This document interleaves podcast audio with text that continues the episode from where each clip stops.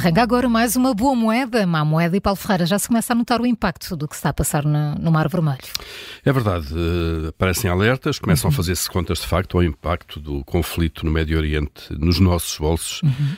um, sobretudo, sobretudo o conflito, o subconflito, se quisermos, de, no Mar Vermelho, é? exatamente, devido às ameaças dos militantes exatamente, uh, porque obviamente incide ali sobre uma zona que é absolutamente crucial uhum. para o comércio internacional. Aliás, há pouco nós Muita coisa ouvimos, passa por lá, não é? Muita coisa Sim. passa por lá. Já ouvimos há pouco, às sete, um, aqui no noticiário, uh, Bruno Bobon, da Pinto Basto, uma empresa de transporte marítimo, precisamente com esse alerta. Ontem uh, tínhamos ouvido a Petro, a, Associação Portuguesa das Empresas de, de, de, Combustíveis, que veio ontem avisar que esta mudança de rotas acarreta de facto o aumento de custos, que vai inevitavelmente refletir-se no preço que os, os, consumidores vão pagar pelos combustíveis proximamente. Estamos a falar da mudança de rota entre a Ásia e a Europa, nos dois sentidos, como é evidente, não é? Do Mar Vermelho para o, e do Canal de Suez, obviamente, para a Rota do Cabo, portanto, dar a volta por, por África, uh, que uh, encarece o, o preço do, dos fretes do transporte e aumenta muito o tempo de transporte. Uh, seis das Portanto, dez... encarece e atrasa. Encarece e atrasa. Uhum. O atraso reflete-se de uma e só vez de alguma claro. maneira e depois das rotas estarem restabelecidas não se nota, mas uhum. o preço ficará lá sempre.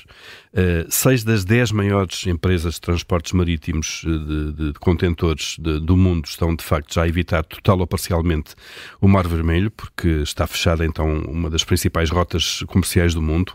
Uh, e estamos a falar de navios que transportam tudo, uh, desde combustível, uh, peças de automóveis, croques que vêm da China ou da Ásia para o Ocidente, tudo, peças para, para vestuário, por aí fora, de um canto para o outro.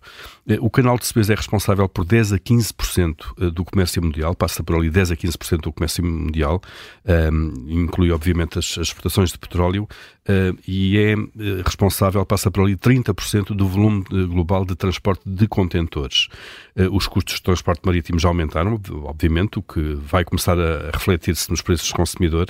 Eh, e se esta guerra entre Israel e o Hamas se transformar de facto num conflito regional ainda mais vasto, eh, ou se os úteis decidirem redirecionar os ataques para petroleiros e graneleiros, por exemplo, transportam cereais, ehm, isso então as consequências para a economia mundial serão ainda mais, mais graves.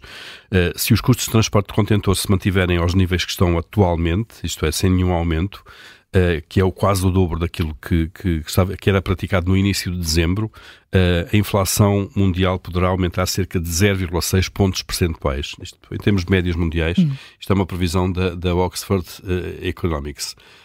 Este aumento do preço dos fretes já está a ter consequências também no setor têxtil português, uh, mas ainda não afetará outros setores, uh, como a produção automóvel, uh, que, no entanto, já estão prevendo que possa haver o tal atraso, se quisermos, no fornecimento, poderá, já estão a tomar medidas, a preparar soluções para diminuir, pelo menos, o impacto disto. Nesta altura é muito difícil ainda fazer contas, isto ah, é, perceber o uhum, impacto aqui e ali, até porque os impactos são muito diferenciados de produto para produto, mas há uma coisa que temos a certeza, melhor não vai não ser. Vai ficar. Nem, não, nem, nem vai ficar na mesma.